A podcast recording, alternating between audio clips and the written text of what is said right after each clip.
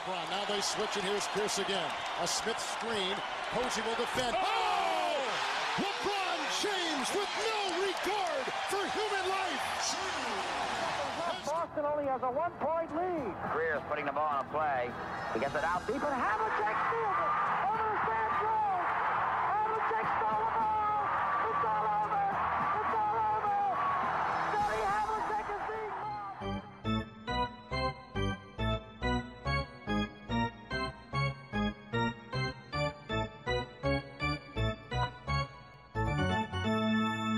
Olá, Quedas.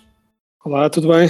Já não falávamos de o ano passado, acabámos por estar aqui um bocadinho ausentes entre agendas complicadas e, e doenças pelo meio, mas agora estamos mais ou menos a 100%, eh, portanto passou-se muita coisa. Tivemos o dia de Natal, tivemos lesões, tivemos regressos de suspensão, ou promessas de regresso de suspensão, contratos eh, estendidos, algumas polémicas de arbitragem, eh, treinadores, tudo bem que são europeus, mas eh, a ir beber aquilo que se vê muito no futebol europeu nas conferências de imprensa depois dos jogos, eh, tem sido uma salganhada na NBA. Eh, nós estamos aqui um bocadinho a correr atrás do prejuízo, portanto, depois disto, desta, desta salada de fruta, vais a que árvore é que queres ir colher alguma coisa? Eh, epá, eu acho, sem querer começar negativo, eh, mas pronto, queria-se. des- diria que despachamos já, calhar, aquele que é mais. Pá, acaba por ser mais triste, porque não obstante a parvoíce que o rapaz fez, o, o Jamarant regressar e jogar, penso que nove jogos, bastante bem, com algumas vitórias, até que os Memphis tanto precisavam, e de repente lesionar-se outra vez e para o resto da temporada é assim um, um duro golpe e pronto, e era daquelas coisas que eu não não tive problemas nenhums em criticar as atitudes idiotas do Jamarant quando as fez, mas tal como falámos da outra vez também, de, tipo, achei, achei genuinamente que era algo que estava, pronto, tipo, ele tinha tido a sua suspensão, tinha tido o seu castigo, acho que estávamos todos prontos para vê-lo de volta e com a cabeça no sítio e a jogar tão bem como ele joga, e é de facto assim um bocado um, um duro um, um duro golpe ver eh, ver isso tudo cair outra vez com uma lesão ainda por cima um bocadinho do nada não é que tanto quanto percebi apareceu num treino um desconforto no ombro e depois de repente verificaram que havia ali uma ruptura e ele teve de parar a temporada é de facto muito muito azar Ele falhou os primeiros 25 jogos da temporada, estava suspenso. Eh, Os Grizzlies não começaram nada bem eh, a época e neste momento estão com 14 vitórias e 23 derrotas. Só há duas equipas piores na Conferência Oeste. Obviamente que isto é uma coisa que se pergunta sempre e uma lesão nunca é boa, mas eh, será que no, no balanço final até vai ser bom porque por muito que os Grizzlies conseguissem melhorar na segunda metade da temporada, nunca seria o suficiente e assim pelo menos eh, podem chegar a junho com uma melhor escolha no draft. Uh, sim, é, é capaz, porque tens razão que de facto esta temporada já não parecia ter muito para oferecer aos Grizzlies e embora eles tenham, pronto, grande competição, por assim dizer, nas equipas do fundo da tabela para chegar a uma, pronto, a uma pique verdadeiramente boa, mas hum, acho mesmo, e, e eles acabam, apesar de tudo, por hum, ter um bocado de equipa boa demais para serem completamente desastrosos, Ah pá, mas pelo menos uma pique decente vão ter, e eles já são uma equipa jovem, vão ter mais um bom valor, e de facto, mais vale com todos estes percalços e contratempos, mais vale eles assumirem esta temporada como perdida e começar a concentrar-se na, pronto, no que vem aí na próxima. Algo que muito provavelmente os Spurs estão a fazer. Os Spurs estão com, com 6 vitórias, 30 derrotas. O, o Victor Wembanyama está... Os números que ele está a fazer, a jogar 24, 25, 26 minutos na maior parte das vezes, são absolutamente ridículos. Eu acho que desde a última vez que falámos sobre este tema, na, na comparação com o Chet Holmgren, é verdade que os Thunder estão com, são a segunda melhor equipa do Oeste, eh, 25 vitórias, 11 derrotas, mas agora, se começarmos a analisar apenas os números, e houve uma altura que os próprios números davam vantagem ao Chet, eh, agora começa eh, essa distância. É, não só é cada vez mais pequena, como já inverteu, diria eu, e o Emanyama está a demonstrar claramente porque é que se falou tanto dele e porque é que aquela, aquela primeira semana da temporada, uh, os jogos dos Spurs foram vistos por mais gente do que provavelmente desde o, das finais de 2014. Sim, sim, e até porque há que, há, há que ficar bem claro quando falávamos que o, o Victor Embanyama estava atrás dos números, era, por, era mais quando se tinha em consideração questões de eficiência. E o Chet continua a ser mais eficiente nesse aspecto, eh, porque a nível de números brutos, o Embanyama tinha assim, pronto, umas leves vantagens aqui e ali.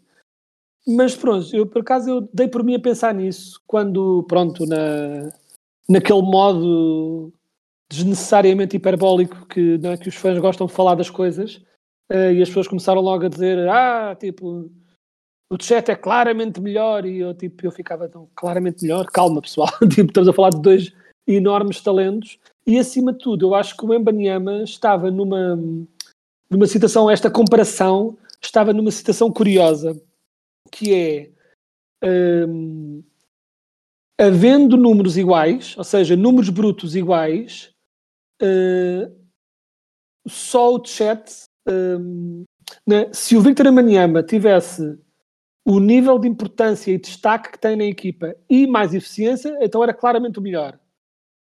Mas dado a, a diferença de papéis na sua equipa, a maior eficiência do chat tem de ter sido em conta, considerando que ele não é a primeira opção da equipa. Portanto, é sempre um jogo que temos de fazer entre que valor é que damos a essa eficiência ou não e que eficiência é que o chat teria se fosse a primeira opção da equipa, como o Mbanyama é. E é assim sim um, pronto, um jogo estranho, mas a verdade é que tu, por causa dos números que ele joga, eu decidi só por curiosidade ver quais é que seriam os números uh, do, do Victor Wembanyama por 36 minutos, né? se ele jogasse os números de uma estrela titular, e seria arredondando assim em traços gerais, pronto, assim arredondando, seria 24 pontos, 13 ressaltos, 4 assistências, 1,5 blocos e 4, 1,5 steals e 4 blocos, que é de facto e com, pronto, né? E com uma eficiência que não sendo uma coisa para deixar é, os analistas, uh, os mais obcecados com a eficiência, uh, a salivar, mas em melhoria e francamente só não são melhores porque muitas vezes uh, a equipa dos Spurs não tem ainda um sistema, principalmente a nível ofensivo, um sistema bem montado para fazer render o Embanyama com tudo o que ele pode fazer, tanto que voltem pronto, não são poucos os vídeos que vão circulando de jogadas em que o Embanyama está completamente sozinho no meio, ou sozinho, ou com alguém muito mais baixo de, após uma switch uh, em cima dele, e o jogador com a bola decide atacar o cesto em vez de passar a bola para o, para o ou seja, há muitas arestas a limar, uh, mas também vê-se que é claro que os Spurs não têm qualquer intenção, não, não dizendo eu que acho que estejam a perder de propósito, mas estão claramente sem grande preocupação sobre se ganham ou não. Ou seja, estão mais a aproveitar esta temporada para ver o que resulta, testar combinações, uh, ver as opções que têm, verem, verem as posições em que estão mais desfalcados, para depois, pronto, nos próximos anos e com drafts e tudo mais, começarem a tentar, eh, pronto, corrigir esses, esses defeitos da equipa para, pronto, maximizar o que o Emaniama consegue fazer.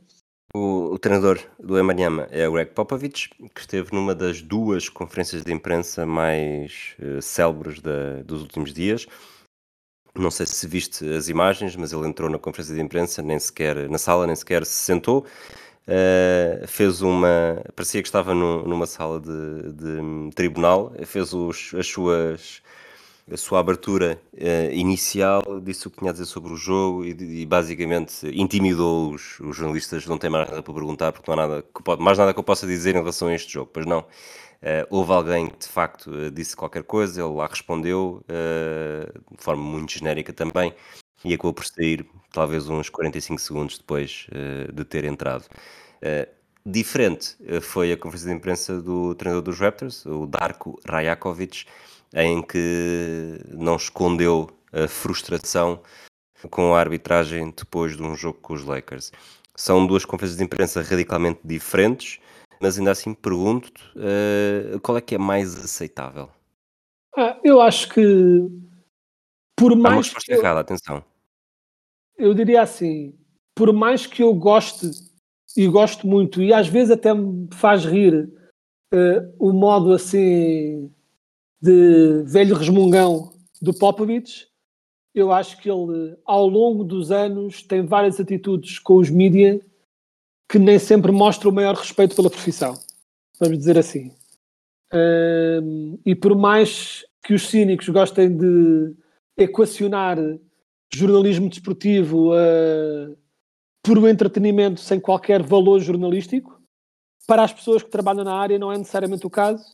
E muitas vezes eles têm um trabalho a fazer e quando certos treinadores e às vezes jogadores se acham acima disto tudo, uh, estão uh, muitas vezes a desrespeitar o trabalho de pessoas que estão lá só para fazer o seu trabalho, façam-no bem ou mal, estão lá para fazê-lo.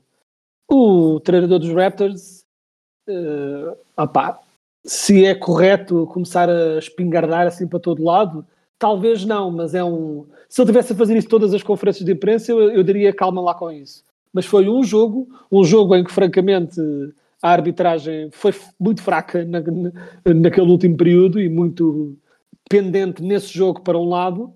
Uh, portanto, perdoo mais o, essa, esse tipo, essa catarse de emoção do que essa atitude continuada do Popovich de não respeitar especialmente muito o trabalho dos jornalistas. Então, avançar. Eu concordo, concordo contigo. Acho, eu até nem sequer disse correto, disse aceitável, exatamente, porque acho que não é correto uh, aquela postura também do treinador dos Raptors, mas acho mais inaceitável aquilo que o, que o Popovich fez, exatamente porque há uma, há uma falta de respeito com as pessoas que estão ali à frente, mesmo que, sejam, mesmo que seja tudo muito divertido e ele se dê bem com eles todos. Acho que uh, é giro para o vídeo, é giro para ser viral, mas, mas há pequenas coisas em que está, que está a falhar bastante. Avançando, as equipas estão com 36, 37, 38 jogos. Uh, nós tivemos vários, temos vários passatempos a decorrer entre nós de vitórias, de palpites. Uh, as contas não estão atualizadas, até porque da última vez uh, estavas a levar uma tarefa tão grande que não preciso estar a trazer isso todos os dias. E até dá-me jeito que, mesmo que estejas a recuperar, a imagem ainda seja aquela antiga mas olhando para a classificação, olhando para equipas que possam estar a desiludir ainda mais do que nós achámos, nós já, já falámos um bocadinho disto aqui, mas logo uh, no início, uh, eu diria que se calhar temos mais conclusões a tirar do Oeste, em que o, os Warriors, uh, agora com a lesão da Chris Paul e com toda a novela que, que se relacionou com o German Green, com 17 vitórias e 20 derrotas, é impossível não olharmos para esta equipa e acharmos uh, que, que o fim de ciclo chegou mesmo, que o título uh, em 2021 já foi, em 2022 já foi uma, um bocadinho fora do esperado e que agora tão cedo talvez não, não consigam reverter a situação.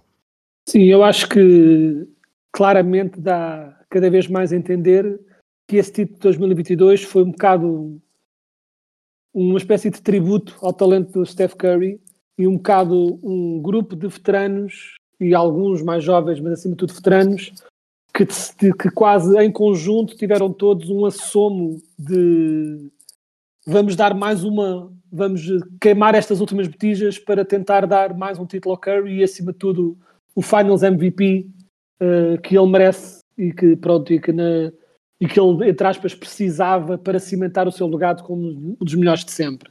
Porque de resto o Steph Curry, embora uh, nos últimos jogos esteja a ficar menos eficiente, continua a ser o Steph Curry, continua a ser muito bom, mas uh, ninguém é perfeito rodeado de imperfeição e a equipa está, uh, parece estar claramente em fim de ciclo e acima de tudo é o que se nota não é tanto que de repente se tenham tornado todos uma desgraça, é já não conseguem ser consistentemente excelentes como eram. Hum, não é? Tipo, ainda tem jogos em que tu vês o, o Clay de vez em quando tem jogos em que mete oito triplos e tu ficas, olha, ali está, está ele, mas já não consegue fazer isso de forma consistente e já não consegue a mesma separação para lançar que conseguia antes tem a gravidade ainda, continua, a presença dele continua a atrair sempre defesas pela pura capacidade de lançamento e o potencial desse lançamento, mas já não é a mesma coisa. O Draymond Green, como falámos na altura, uh, vê-se claramente que esta agressividade excessiva uh, vinha, pronto, vinha muito de uma incapacidade atlética de ser o mesmo jogador que era antes, porque a inteligência estava lá, mas a execução já não era tão rápida, porque, pronto, os anos passaram e ele já não estava a conseguir fazer o mesmo. E acima de tudo, uh, por ser para mim quase mais chocante ainda, foi a. Uh, eu não sei se já houve alguma explicação, alguma tentativa de explicação para o que é que se passou, mas uh, pessoalmente desde o título de 2022, a quebra, a quebra brutal de forma do Andrew Wiggins, que tinha passado de uau, encontraram ali aquele impulso de energia, aquele jovem, aquele quarta, aquela, entre aspas, quarta estrela para dar esse boost à equipa, e deu, e ele foi muito importante na conquista daquele título, mas, de, mas desde então tem sido uma pronto, uma quebra contínua e eu francamente não percebo exatamente o que é que se passou aí. Sem dúvida. Olhando, continuando a olhar para o Oeste, há três equipas que eu quero trazer aqui este, esta conversa, uh, um bocadinho para falarmos entre aquilo que esperávamos, aquilo que começaram por mostrar e aquilo que estão a fazer agora. A primeira, o líder, uh, Minnesota Timberwolves, 26 vitórias, 11 derrotas. Eu acho que está estejam a surpreender talvez até os que, que mais acreditavam neles, e eu não lembro, pelo menos quando falámos dos nossos palpites, uh, talvez os Timberwolves estivessem no oeste aquilo que os Pacers estavam no oeste, eu apostei, estava com confiança que pudessem uh, ser destaque, obviamente não a este nível. Uh, os Suns tinham uma equipa nova com mais estrelas, 19 vitórias, 8 derrotas, continuam muito com aquele carro para arrancar, eh, continua muito engasgado e ainda não arrancou a sério. E depois uh, os Clippers, 24 vitórias, 13 derrotas. Nós chegámos aqui a dizer, quando o James Harden foi para lá, que era um bocadinho aquele desastre uh, que, que ninguém consegue deixar de ver mas com potencial eh, para não ser um desastre. Começou por ser um desastre grande, mas a verdade é que desde então, e desde então já é há algum tempo, uh, os Clippers estão, eu diria, cada vez melhores, estão pelo menos claramente competitivos. Não sei se será suficiente, mas também por isso estou aqui a lançar estas três equipas, uh, até para me dizeres, uh, se tivesse de pôr as mãos no fogo pelos playoffs, a quais é que dás mais possibilidades? Eu diria assim, recorda-me a segunda que falaste, só para eu, porque entretanto é, estava agora concentrado nos Clippers. Clippers. Pois, uh, os Suns, eu não acho que os Suns sejam uma equipa de 19-18, mas acho que o registro que têm de, é demonstrativo uh, de falhas na equipa, uh, claras. Embora até algumas das coisas que se temiam que fossem piores nem estão a ser, na verdade. Não é? Nós, quando falámos, quando nós esta equipa, temíamos um pouco, ou temia-se pelo declínio com a inclusão do Nurkic a poste. E a verdade é que o Nurkic tem jogado bastante bem, tem feito um bocado o seu papel. Não é nenhum monstro defensivo, mas também não é isso que pedem dele.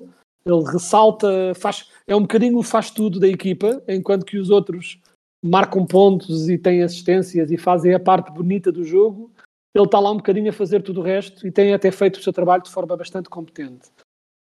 Uh, eu acho que o que está provado por este arranque é que, mesmo com esta coleção interessante que a B de wing players, veteranos e jovens que eles conseguiram pôr à volta da equipa, Booker e Durant sozinhos não vai ser suficiente para lutar por um título é tudo uma questão de que em que condições é que está o Bradley Bill nos playoffs. Esse é, que é, esse é o fator X.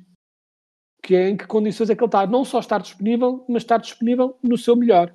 Porque eu não acho, eu acho genuinamente que eles conseguem plenamente partilhar a bola entre estes três, até porque sendo todos estrelas e sendo todos jogadores que gostam de marcar muitos pontos, são também três jogadores que em vários momentos das suas carreiras mostraram a capacidade e a habilidade e a disponibilidade para distribuir a bola e partilhar o estrelato com outros sem grandes problemas, tanto Booker como Durant como Bill. Portanto, eu não acho genuinamente que seja um problema. E se, ainda que por pouco tempo, o ataque dos Nets resultou com Harden, Kyrie e Durant, certamente este pode resultar. Bradley Bill tem a estar em condições. Portanto, esses, eu diria que é um grande fator X, porque, e considerando que não está a parecer nada bom o que se tem visto a nível da capacidade física do Bradley Bill, eu tiraria nos Suns não de contenção nos playoffs, mas de contenção para um título. Em relação às outras, uh, as outras duas, muito rapidamente, é tão simples quanto os Timberwolves têm claramente encontraram uma fórmula. Defendem muito bem o interior, defendem muito bem de um modo geral e têm uma, não uma mão cheia, mas dois ou três jogadores a nível ofensivo que a qualquer momento podem resolver a coisa, uh, especifica, mas mais especificamente Anthony Edwards e, e Carl Anthony Towns. E nesse aspecto eles têm uma fórmula, a fórmula tem resultado, acho que tem tudo para ser uh,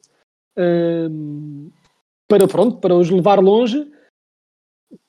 Acho genuinamente que há ali muito pouca experiência de playoffs para eu poder, para eu poder dizer candidatos ao título já. Mas claramente é uma possibilidade. Eu acho que eles são tão candidatos este ano, são uma versão um pouco melhor do que os Kings eram ano passado. Só que enquanto que os Kings era o problema que era um ataque imparável e uma defesa que deixava passar tudo, no caso dos Timberwolves é uma defesa excelente e um ataque que está, por vezes, demasiado dependente da forma daquelas duas estrelas. Mas acho que eles vão ter um bocadinho uma. vão ser uma versão um pouco melhor dos Kings, diria eu. Os Clippers, acho que são. Eu acho que os, os Clippers, não é? Nós todos os anos via, olhávamos para aquela equipa que eles construíam, aquelas equipas que eles construíam que era tudo à base de jogadores, né? wing players que defendem bem e, e, marcam bem e lançam bem, é tudo. Basicamente, eles pegaram no modelo, no jogador perfeito de Analytics e construíram um plantel inteiro só disso, descartando. Ao, era um bocadinho o reverso do que nós gozávamos que os Pistons faziam. Né? Em tempos, os Pistons tinham só point guards opostos e os, os Clippers tinham tudo o resto. Tudo menos point guards e postos. Eles têm o seu posto, os Zubates é um bocadinho é um bocadinho o que o Nurkic é para os Suns. Há quem tenha medo de, dos Zubates lá no meio. Eu não acho que seja problemático ao ponto de eles terem de estar a encontrar um grande posto, até porque eles já têm estrelas em várias posições, não se pode ter estrelas em todo lado. Acho que, acima de tudo, o que, aconteceu, e está a ser muito interessante ver, é que, uh, salvo basófias de eu sou o sistema, eu sou o sistema, a verdade é que o Arden a equipa dos Clippers não está a jogar a Harden, o Harden está a jogar a Clippers. E o que é que o Harden está a fazer? Tal como o Harden, e muito bem, se adaptou a jogar com o Embiid uh, no, uh, em, Sixers, aqui adaptou-se também, que é, embora ele também marque pontos e tem jogos em que tem decidido, acima de tudo, ele assumiu-se como eu tenho duas grandes estrelas, dois grandes wing players à minha volta, dois grandes marcadores de pontos, diferentes, mas muito bons. O Kawhi Leonard mais de mid-range, uh, o Paul George um pouco mais fora, com mais jogo exterior. Deixa-me dar-lhes a bola e fazer simplesmente, em vez de fazê-los fazer tudo e ser tudo isolation plays, deixa-me eu atrair a atenção da defesa para cima de mim e dar a estes dois excelentes lançadores e marcadores de pontos lançamentos mais fáceis ou em melhor posição. E a verdade é que tem resultado muito bem, porque depois tudo o resto se tem mantido e qualquer medo de que muito Harden e muito Westbrook fosse assim, um grande problema defensivo não se tem registado. A defesa dos Clippers continua sólida como sempre. Aliás, é um é comum nas equipas do. Um, e a verdade é que pronto, está a resultar muito bem, está a ser muito interessante ver. E a ter de escolher um destes três que eu acho, uh, correndo o risco de cometer o erro de sempre de confiar nos Clippers, diria que é os Clippers que são assim os mais candidatos, sabemos assim. Fica registado. Estamos a entrar na, na reta final do episódio. Uma pergunta sobre o West agora. Uh, será que os Knicks são a quarta melhor equipa? Eu, eu não sei o que achar, francamente. Uh, até porque é, este está ainda um bocadinho em fluxo. Uh, ao início os Cavaliers começaram péssimos e recentemente recuperaram e já estão em sexta outra vez. Os meus Magic continuando bem e melhor certamente nos últimos anos, já, tar, já tiveram segundo, estão em oitavo. Uh, os Sixers é tudo depende da condição em que o Embiid está. As lesões já voltaram outra vez, vamos ver o que é que, pronto, em que condições é que está. Eu acho que, francamente, as únicas equipas que eu tenho plena confiança que são 1 e 2 em qualquer espécie de ordem que se queira pôr, é Celtics e Bucks. Francamente, né? tipo, estamos a ficar um bocado repetitivos, que era exatamente o que dizíamos no ano passado. E acho que, embora os Bucks estejam muito diferentes este ano, essa ordem, para mim, continua semelhante. E depois, acho que é entre Sixers, Pacers e Knicks, eh, essa bulha. Eu estou a gostar do que estou a ver, estou a gostar do que estou a ver dos Knicks e acho que a adição do Anunobi foi muito interessante, mas não estou Ano nova e vida pronto- nova. Exa- Exato, nice. Uh, mas ainda não estou preparado para colocá-los nesse patamar, até porque temos tido um bocadinho um declínio dos Sixers. Os Pacers, houve uma altura em que estavam a, a péssima defesa deles estava a pô-los em imensas derrotas, de repente recuperaram outra vez. Como disse, os Clippers melhoraram, os próprios Heat, que começaram um bocadinho mal, melhoraram também. Uh, os Heat podem perfeitamente vir a ser a terceira, terceira ou quarta melhor equipa desta conferência. Portanto, se os Knicks são a quarta melhor, talvez a em registro, talvez terminem em quarto na, na tabela, não sei necessariamente se são a quarta melhor. Acho que continuam a ser, eh, como tem sido seu apanágio, a quinta, sexta, sétima, alguns nesse, nesse range. Esta nossa, não foi aí que nasceu, mas esta nossa reaproximação à NBA eh, teve um grande impacto ali nos tempos da, da faculdade, já não para ti, acho que já tinha saído com, com nós dois e o, o Pedro Silva. Pedro Silva adepto dos Knicks, portanto eh, ele próprio é capaz de ser o mais, o mais gozão com aquilo que os Knicks foram fazendo eh, durante estes anos. E a verdade é que esta piada do, do ano nova e vida nova, eh, a própria ideia, ou o próprio conceito dos Knicks terem trocado um jogador e ser um jogador com as características do ano nove, eh, já demonstra que é uma equipa muito diferente daquela que foi durante talvez demasiado tempo. Ah, sim, sem dúvida. Nesse aspecto, nota-se que até mesmo na contenção e na, na disciplina que têm tido a nível de não estourar tudo para ter a maior estrela, seja ela qual for, seja ele qual for o fit, acho que tem sido bom de ver. Eu acho que se ali, com os seus botões secretamente, os Knicks continuavam a preferir ter alguém diferente na posição do, do Julius Randle. Uh, não é algo que seja dito por uma questão de calma no balneário, mas acho que se houvesse uma proposta boa, genuinamente boa pelo Randall, os Knicks aceitavam a correr. Acho que os Knicks, eh, clara, claramente a equipa tornou-se uma equipa em volta do, do Brunson. Hum, isso, já, isso já aconteceu, mas acho que os Knicks eh, gostavam de ter outra referência no interior que não o Randall, eh, à volta da qual construir a equipa. Mas nota-se claramente que estão a pensar a equipa de forma diferente, a pensar num jogo mais coletivo, menos baseado em que estrela incrível e multimilionária é que vamos conseguir desta vez, e só por isso está a ser muito interessante de ver. Uh, mas, e quando eu disse, quando eu manifestei aquela minha hesitação em que lugar é que coloco os Knicks, a minha hesitação tem muito, muito a ver, francamente, com a minha desconfiança do Randall nos grandes momentos.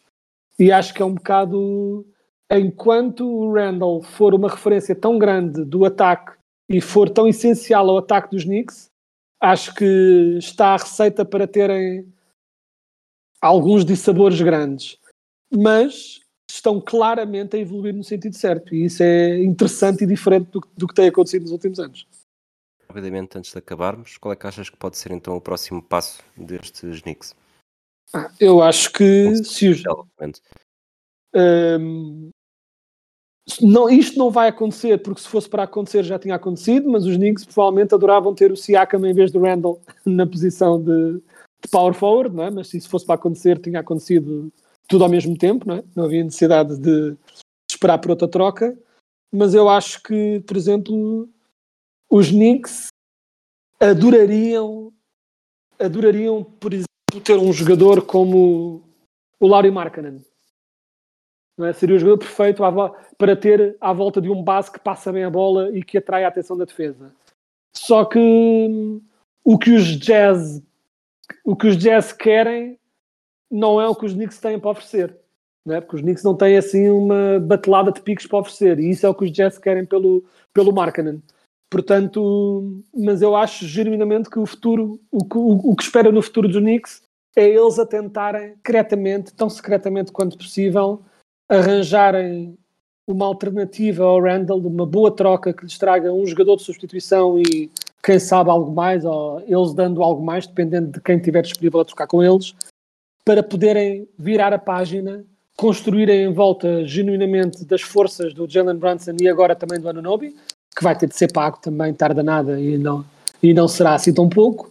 Hum, portanto, eu acho que o futuro passa por eles darem esse toque, esse leve toque na, na equipa, não tão leve, mas, tipo, mas esse, essa mudançazinha para poderem uh, ver se de facto têm pronto, as armas para fazer algo mais nos playoffs, porque eu acho, eu acho que eles acham, tal como eu acho, que enquanto o Randall for tão importante na equipa, não, não chegam lá. Muito bem, Quedas. Obrigado. Obrigado a todos aqueles que nos ouvem. Até à próxima. Até próxima. A Smith screen. Posey will defend. Oh! LeBron James with no regard for human life. Boston only has a one-point lead. Greer's putting the ball on a play. He gets it out deep, and Havlicek steals it.